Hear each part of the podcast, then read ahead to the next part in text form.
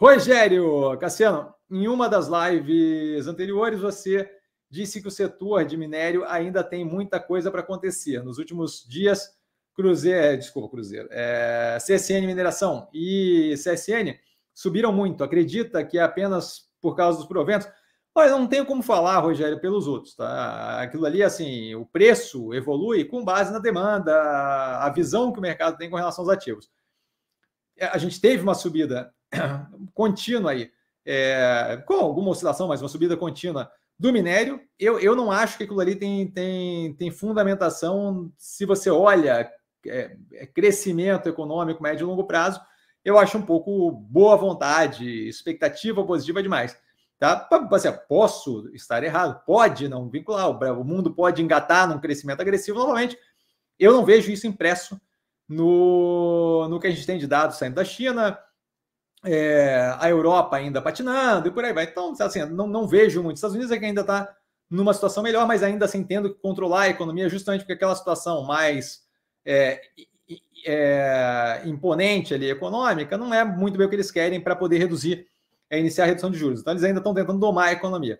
Então, assim, o cenário que eu vejo médio e longo prazo não é o mais positivo para crescimento econômico. Por conseguinte, não deve ser o mais positivo para a demanda é, agregada global e o que afeta diretamente a demanda por minério de ferro. Então, assim, acho que tem-se uma boa vontade com ativos de mineração em geral, é um pouco positiva demais, certo? É, você viu, assim, outra coisa, você tem aí subidas aí com base em indicação, certo? Em recomendação de banco, de casa de análise, por aí vai, dizendo, eu, eu vi hoje recomendação é, da Uzi Minas. Acho que tem um equívoco considerável naquela recomendação. Mas olha, quem sou eu para ficar metendo bedelho na recomendação dos outros? Mas acho um pouco estranho. Mas a gente vai ver. É, eu estou com capital virtualmente 100% alocado, o dinheiro que sai, é, que está liberado para alocação, não falta ativo para alocar, certo? Então, assim, estamos aí é, observando como é que vai ser o grupamento de Grupo Caso Bahia. É, eventualmente tem oscilação mais agressiva, negativa ali nas educacionais, que acabam abrindo preço. Tempos atrás a gente teve abertura de preço em um monte de operação, multi, é, azul e por aí vai, alpargatas e por aí vai. Então, assim, não falta lugar para alocar. É, eu não faço questão de, de, entrar em posição que, quando eu olho o horizonte médio e longo prazo, não me parece alinhado, tendo opções de operações que eu, que eu vejo claramente para onde estão indo, por mais que nesse momento estejam vivendo um período mais pressionado. Caso de MRV, por exemplo, também que teve aumento de posição. Tá? Então, assim, é, a questão de movimentação do preço é uma questão de demanda e oferta, é uma questão da visão do mercado. Eu não compartilho dessa visão. Tá? Quando eu olho médio e longo prazo, eu vejo um mundo arrefecendo ainda economicamente e aquela sustentação de preço de, de, de minério de ferro, acho que é muito baseado em a China vai, vai estimular, a China vai não sei o que. Eu não acho que a China vai fazer, nesse, acho que é um pouco de equívoco. Tá? É, como exemplo, vale lembrar ali, a gente teve uma empolgação violenta no petróleo, vai bater em 100, vai bater não sei o que, vai bater em 100. Então, em 76, 77, agora há pouco tempo atrás, certo? Por quê?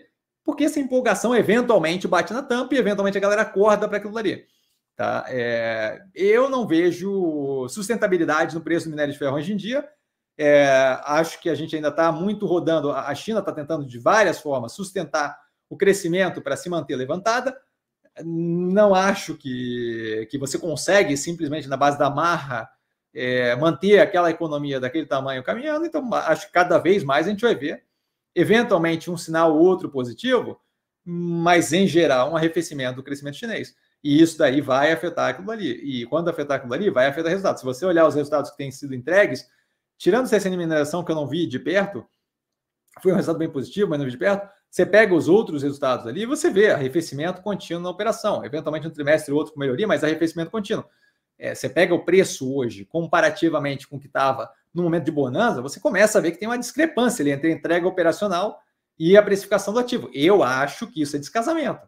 Mas, volta a reforçar, é, cada um, cada um para a questão da compra do ativo. Eu não tenho interesse em acelerar o processo ou sair correndo. Eu vi que abriu ali distância de alguns ativos para o preço que eu achava que era vagamente razoável, e eu não estou nem, nem, com nenhuma pressa de alocar. Se quiser continuar subindo, então acho ótimo para quem está comprado, tomara que dê certo, Mas, mas o meu capital não vai ali é, nesses preços de hoje. Tá? Não tenho interesse algum nos preços atuais e assim. É, o preço sobe porque tem demanda, tem demanda, dinâmica de demanda e oferta mais, mais positiva para a parte da a demanda mais forte do que a oferta. E aí você acaba tendo subida de preço. Mas eu volto a reforçar: uma coisa é o preço, outra coisa é a operação da empresa. Eventualmente, essas coisas, a realidade se impõe. Não acho que a realidade que se imponha, que venha a se impor, é essa do oba-oba que está havendo nesse momento. Mas, volto a reforçar, é, cada um, cada um. Tá? Eu, eu, meu dinheiro não entraria nesses preços, de jeito nenhum. Em nenhuma delas. Tá? A Gerdau começou a chamar mais atenção, porque foi justamente jogada para neutra hoje. Aquilo ali afetou negativamente o preço, deve continuar afetando, porque a operação está patinando, mas está patinando de um jeito que eu consigo ter uma noção ali de custo-benefício que me parece mais interessante. Ainda tenho que analisar a operação, se não me engano. Tá? Mas eu não tenho qualquer interesse em entrar nesse oba-oba de preço subindo. Ah, vai ser. Hum, isso daí, para mim, tem cheiro de value trap. As operações rodam bem, num setor bom, mas, mas assim, está descasado a precificação do que, do, do, do, que tem de entrega e horizonte da operação.